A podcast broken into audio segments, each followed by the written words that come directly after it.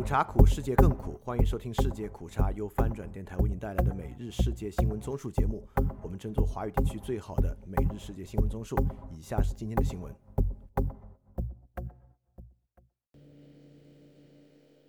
以下是今天二月二十七日的新闻。首先是巴以战争，美国飞行员在仪式馆自焚身亡。在以色列驻华盛顿使馆外自焚的美国空军现役飞行员已经死亡。英国广播公司报道，二十五岁的美国空军飞行员艾伦·布什奈尔在以色列使馆外自焚后，于星期一晚些时候伤重不治。根据《纽约时报》早前报道，布什奈尔星期天在华盛顿的以色列使馆外自焚。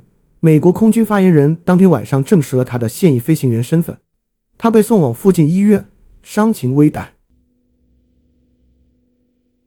下一条新闻：以色列袭击黎巴嫩东部真主党。以色列袭击黎巴嫩东部城市附近的真主党目标，打死至少两名真主党成员。这是近五个月的跨境冲突中，以色列首次袭击黎巴嫩东部地区。黎巴嫩随后向以色列军事地点射弹，以示回击。法新社引述一名安全消息人士报道，以色列星期一对黎巴嫩东部城市巴勒贝克发动两次袭击。先后击中了郊区一栋真主党民事机构所在建筑，以及真主党在巴勒贝克附近的一座仓库。下一条新闻：古特雷斯批评安理会分歧。联合国秘书长古特雷斯说，他对联合国安理会未能充分应对以哈冲突和俄乌战争表示遗憾。理事国的不团结可能给安理会权威带来了致命损害。路透社报道。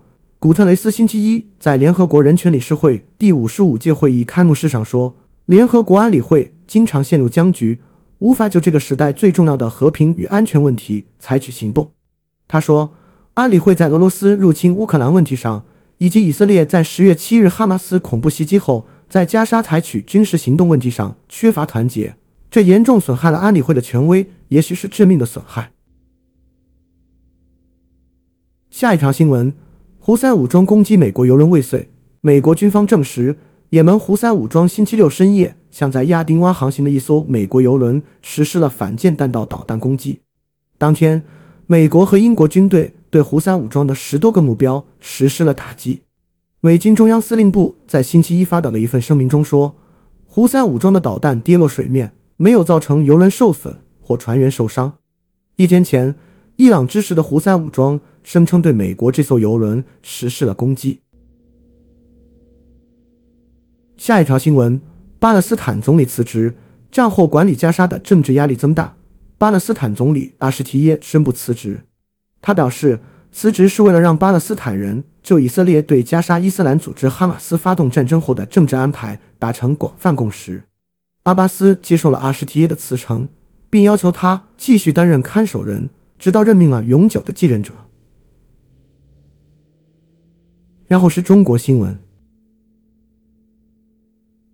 南海争议，中国设斯卡伯勒屏障。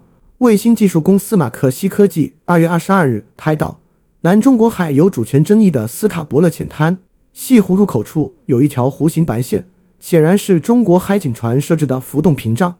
菲律宾海岸警卫队发言人塔里拉说：“我们相信是为阻止菲律宾政府船只而设置的。”因为他们每次监测我们在斯卡伯勒浅滩附近出现时，就会设置屏障。塔里拉补充说，非政府船只离开后，中国海警船即拆除了屏障。菲律宾早前也指责中国海警船二十二日危险拦截给非渔民运送物资的非政府船只。下一条新闻：江西崇义推进婚俗改革新政。中国江西崇义县出台零彩礼、低彩礼家庭礼遇机制。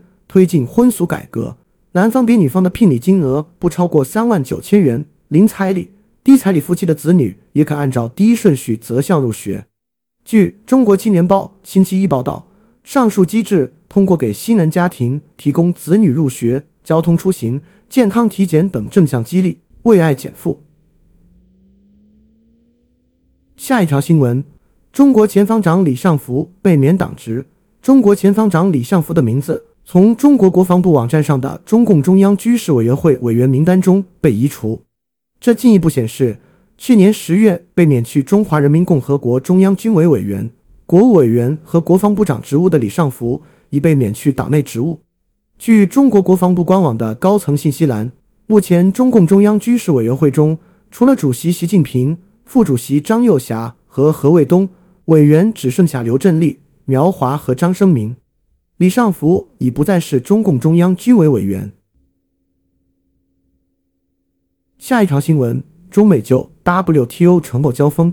美国贸易代表办公室发布《二零二三年中国履行加入世贸组织承诺报告》，指中国经贸体制和政策对全球贸易带来巨大挑战。对此，中国商务部回应称，美方否认中国对多边贸易体制和世界经济发展做出的重要贡献，以毫无依据的武断标准指责中国经贸政策颠倒黑白，反映了美国的单边主义和霸凌行径。中国商务部世贸司负责人星期一在官网以答记者问形式回应上述报告时说：“中方注意到这份报告的不实指责。翻评我国违背入世承诺，这个不知道有什么可喜的。当然，每个国家都无法百分之一百尊重承诺，这是个很专业的问题。对比各个国家违背承诺的差异。”下一条新闻：习近平强调加快产品更新换代。中共总书记习近平强调，加快产品更新换代是推动高质量发展的重要举措，要求鼓励汽车、家电等以旧换新。受访学者分析，中国高层最新政策部署是为了进一步提振国内消费，以驱动增长，同时对冲美欧限制中国汽车进口等外贸不利因素。习近平上周五主持召开中共中央财经委员会会议时强调，实行大规模设备更新和消费品以旧换新。将有力促进投资和消费，要鼓励汽车、家电等传统消费品以旧换新，推动耐用消费品以旧换新。他还指出，物流是实体经济的经络，连接生产和消费、内贸和外贸，必须有效降低全社会物流成本。下一条新闻：网民因安全担忧注销推特账号。我前几天莫名感到不安，于是注销了推特账号。看来我直觉很准。星期天。一位网民在聚集了众多中国翻墙网民的中文论坛网站品聪上这么说：“墙内不要肉身冲塔，待注销注销。”同一天，另一位葱友写道：“此前几个小时，旅居意大利的社媒达卡李老师不是你老师，在 X 平台上发布推文。目前，公安部正在我的一百六十万追随者列表和评论区逐个排查关注我的人，一经确认身份，就会通知地方警察打电话叫人喝茶。”下一条新闻：中国民众要求新冠疫苗赔偿。中国有数以千计民众表示，在接种新冠疫苗后出现各种后遗症。他们计划派代表在下月中国全国两会举行期间递交请愿书，要求政府为接种疫苗人士设立赔偿机制。由于该群体曾有人因维权遭当局打压，外界关注他们能否在两会期间发出呼声。有流行病学专家则呼吁中国当局开诚布公地公布疫苗副作用相关数据。翻评：各个主要国家都有疫苗赔偿机制，作为特殊时期推动疫苗接种的配套机制。当然，这个我觉得在我国是不会有什么结果的，除了寻衅滋事外。下一条新闻：中国积极储备芯片制造设备零部件，为应对下一阶段的美中芯片战。中国公司目前忙于储备芯片制造设备的零部件，这虽然为西方和日本的许多厂商带来大量的订单，但是也预示令人担忧的未来发展。《华尔街日报》二月二十六日报道说，随着全球半导体公司，特别是记忆芯片制造商投资支出的减缓，全球半导体产品的需求呈现减缓。不过，来自中国的强劲需求却帮助缓解了这一现象。据中国海关数据。中国半导体设备的进口，二零二三年年比上升了百分之十四，达到几乎四百亿美元。下一条新闻：中美航班增至每周五十班。美国运输部表示，已允许中国航司从三月三十一日起，将每周飞往美国的航班数量从目前的三十五班增加到五十班。运输部在其公告中称，该批准是中美市场进一步正常化的重要一步。以迎接二零二四年夏季出行旺季。然后是亚太印太新闻。朱立伦回应国民党内讧传言，台湾在野的国民党主席朱立伦明年将卸任。他针对党内浮现可能人选的传言作出回应时说：“现在很多人在放谣言，制造困扰，就是要造成国民党内讧、内耗，并指这是民进党阴谋和特定人士的小动作。综合联合报、中央社、中时新闻网等报道，朱立伦及新北市长侯友谊星期一率党部及市府首长出席新北市议会国民党团干部就职典礼。下一条新闻：蒙古严寒导致牲畜大量死亡。蒙古今冬迎来极寒和大雪考验，目前已有二百多万头牲畜死亡。法新社报道，联合国称，蒙古百分之七十的地区正在经历暴风雪或接近暴风雪的状况。蒙古农业部官员说，截至星期一，蒙古已有二百一十万头牲畜死于饥饿和疲惫。蒙古每年十二月至次年三月都会经历严寒。部分地区气温会骤降至零下五十摄氏度，但联合国近期在一份报告中说，今年冬天的天气比往年更加恶劣，气温低于正常水平，降雪量极大。下一条新闻：印尼大党挑战选举违法。印度尼西亚高级官员透露，印尼最大政党斗争派民主党将要求议会调查本月选举期间的违法指控，并向最高法院提起诉讼。印尼斗争派民主党秘书长哈斯托星期一告诉路透社：“我们发现存在滥用权力的情况，从法律方面到国家设施的使用都有涉及。”印尼二月十四日举行总统选举，国防部长普拉博沃和佐科之子基布兰的正副总统候选人组合一路领先。下一条新闻：印度反回教仇恨言论激增。总部位于华盛顿的一个研究组织说。去年下半年，印度的反回教仇恨言论比上半年激增了百分之六十二，而且在最后三个月，以哈战争对印度的反回教仇恨言论具有关键作用。路透社报道，印度仇恨实验室星期一发表的数据显示，印度在二零二三年共记录了六百六十八起针对回教徒的仇恨言论事件，其中二百五十五起发生在上半年，四百一十三起发生在下半年。报告称。其中约百分之七十五发生在印度总理莫迪领导的印度人民党管辖的邦，其中以马哈拉施特拉邦、北方邦和中央邦的仇恨言论最多。下一条新闻：黄国昌考虑参选新北市长。台湾民众党立委黄国昌星期一松口称，在二零二六年参选新北市长是选项之一，并支持同党立委黄珊珊参选台北市长。综合风传媒和自由时报报道，黄国昌在当地电台节目上说，新北市长选举是选项之一，但尚未百分之百确定，因为党内有不同意见，希望他参选桃园或新竹。至于台北市长选举，黄国昌说，一定是黄珊珊优先，就是投给黄珊珊，并强调会尊重党中央的最后决策。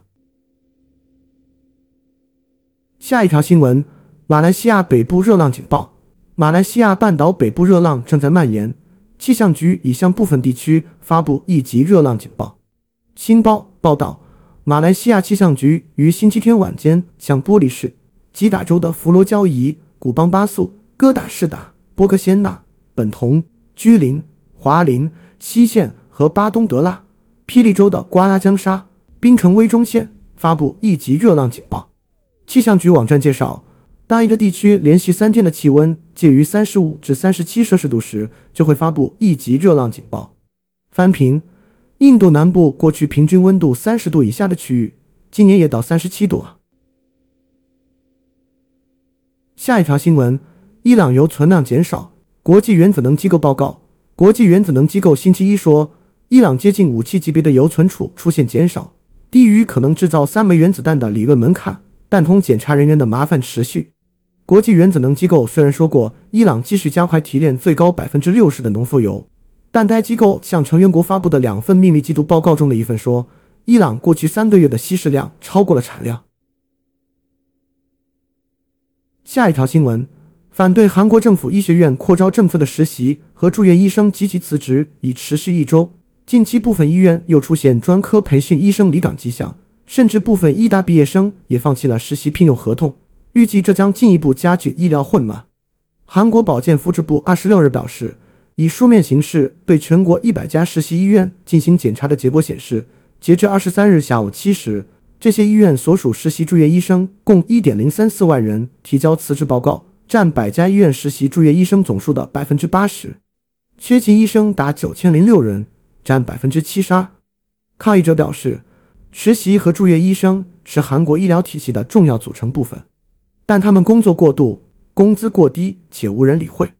这些年轻医生认为，政府应优先考虑他们的工资和工作条件，而不是扣招。然后是科技新闻。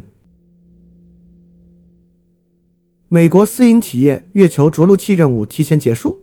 一枚美国私营企业的月球着陆器预计将于周二停止运作。在月球南极附近侧翻着陆后，它的任务提前结束。建造并驾驶该航天器的休斯顿公司直觉机器周一表示，它将继续收集数据，直到阳光不再照射到登月器的太阳能电池板上。根据地球和月球的位置，官员们预计它将在周二早上停止运作。下一条新闻。欧盟对 TikTok 启动合规调查。欧盟的数字服务法案在二月正式生效。欧盟委员会已经根据该法案对中国公司字节跳动旗下的 TikTok 展开合规调查。调查重点针对未成年保护、成瘾机制和算法。这份新法案旨在打击网络非法内容和错误信息，增强在线服务和广告的透明度，并要求超大型在线平台承担更多的业务。预计调查过程将持续数月。然而，在欧洲议会选举前夕，一些候选人却为争夺年轻选民选票，正在拥抱这一充满争议的网络平台。翻评是啊，欧盟对 Google 和 YouTube 有非常苛刻的要求和罚款，好像对 TikTok 相对宽松啊。下一条新闻：日本探测器成功在月球着陆。日本宇宙航空研究开发机构星期一说。一个多月前，在月球上精准着陆的智能月球探测器，令人意外地度过月表温度低至零下一百七十度的夜晚后，恢复了与地球的通讯。Swim 自一月底开始进入休眠状态。一月二十日，Swim 降落在月球赤道南侧九海的陨石坑附近。虽然不久，Swim 因翻车，机在太阳能板角度不对，发生了发电功能失灵，出现一度关闭电源的问题。但一个多星期后，由于太阳光角度的变化，Swim 重获太阳能电源，截至一月三十一日，还是完成了预定工作。下一条新闻：沙特推出首个国家级元宇宙平台。据沙特通讯社报道，沙特阿拉伯文化部在二月二十二日沙特建国日发布了首个国家级元宇宙平台，其动态数字环境允许全世界用户通过参加模拟活动来发现沙特的文化遗产。该平台能提供完全身临其境的基于网络的体验。可通过多种设备访问，包括手机、VR 头显和电脑。我们关注财经方面，G20 财长会避免地缘政治议题。由于各国在以哈冲突问题上存在严重分歧，二十国集团财政部长会议将暂时搁置地缘政治议题，集中讨论全球经济课题。二十国集团本周将在巴西圣保罗举行财长会议。路透社引述消息人士报道，现任轮值主席国巴西希望确保会议富有成效，并就关键的经济优先事项达成共识。因此，在与其他成员国协商后，巴西提出了一份比近年来要短得多的闭幕词。消息人士说，最新草案仍在定稿中，其中笼统提到了全球分裂和冲突的风险，但没有直接提及俄罗斯入侵乌克兰或加沙战争。下一条新闻。比亚迪推高性能纯电超跑。中国电动汽车制造商比亚迪星期天推出其最贵车型，一款售价一百六十八万元的高性能纯电超跑，与法拉利和兰博基尼等对手的高耗油车型展开竞争。彭博社报道，比亚迪在上海举行的一场直播活动上说，仰望 U9 将率先面向中国市场，并称该车可实现最高时速三百零九点十九千米每小时，百公里加速仅需两点三六秒。根据《每日经济新闻》，仰望 U9 将在2024年中正式启动交付。下一条新闻：WTO 会议寻共识面临地缘政治挑战。世界贸易组织周一在阿布扎比召开高级别部长级会议，呼吁成员国能达成共识，因为地缘政治紧张局势和即将到来的美国大选恐破坏会议中取得重大突破的机会。WTO 第十三届部长级会议在阿拉伯联合酋长国首都阿布扎比举行，这是两年来的第一次。WTO 希望取得进展，特别是在渔业、农业和电子商务等方面，但达成重大协议的可能性不大，因为该机构的规则要求所有一百六十四个成员国达成全面共识，这在当前环境下是一项艰巨的任务。下一条新闻：中国商务部长会见美国贸易代表，就美对华加征关税等表达中方严正关切。中国商务部部长王文涛会见美国贸易代表戴奇，就美对华加征关税、经贸领域涉台问题等表达中方严正关切。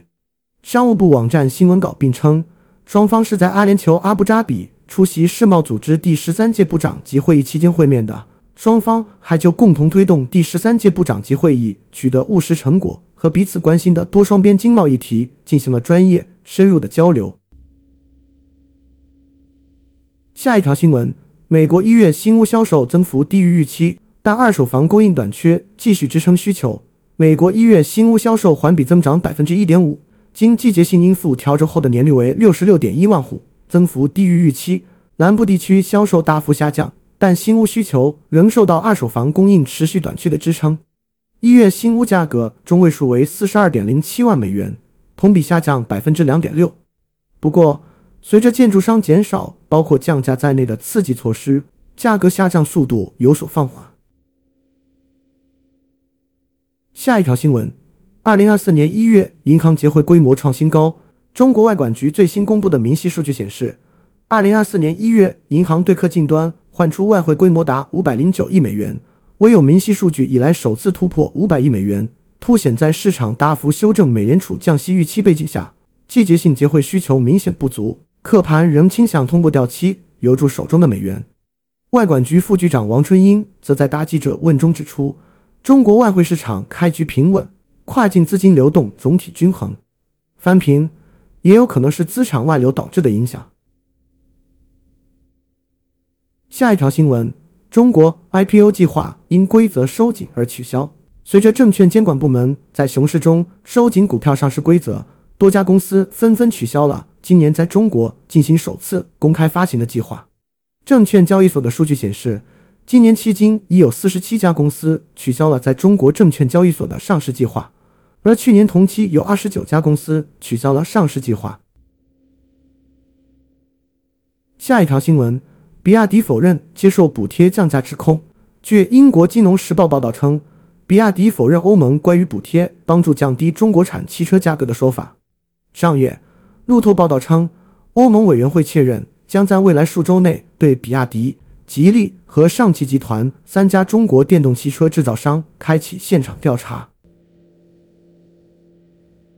然后是俄乌战争。盟友称，纳瓦利内本已接近在换球行动中获释，但普京无法容忍。俄罗斯反对派政治人物纳瓦利内的一位亲近盟友佩夫奇赫表示，纳瓦利内之所以遭到杀害。是因为他原本即将在换俘行动中获释，而俄罗斯总统普京无法容忍他获释的想法。佩夫奇赫在 YouTube 上表示，纳瓦利内去世时，关于用他与两名姓名不详的美国公民交换在德国监狱服刑的俄罗斯国家联邦安全局杀手 Vadim Krizikov 的谈判已进入最后阶段。下一条新闻：俄罗斯考虑人民币借款。俄罗斯财政部长希罗阿诺夫说。